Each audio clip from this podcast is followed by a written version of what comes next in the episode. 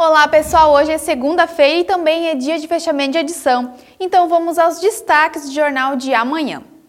Estão abertas as inscrições para a primeira corrida do fogo noturna de Benedito Novo.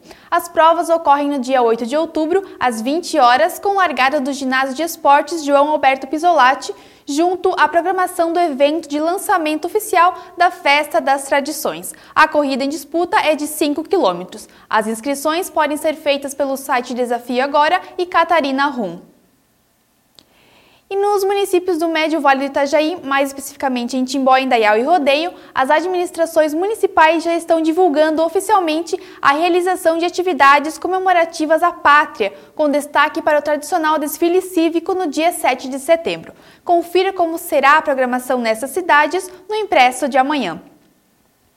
E o município de Indaial está entre as 20 cidades brasileiras com a melhor colocação no índice de governança municipal. Para cidades de 50 a 100 mil habitantes e PIB per capita acima de 23 mil.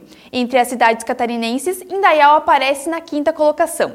O índice consiste em uma métrica da governança pública sob três dimensões: finanças, gestão e desempenho. O ranking é divulgado pelo Conselho Federal de Administração. Bom, pessoal, eu vou ficando por aqui e estas e outras notícias sobre educação, esporte, cultura e segurança você confere no Impresso da Manhã. Nos acompanhe também pelas nossas redes sociais e também pelo nosso site. Até mais!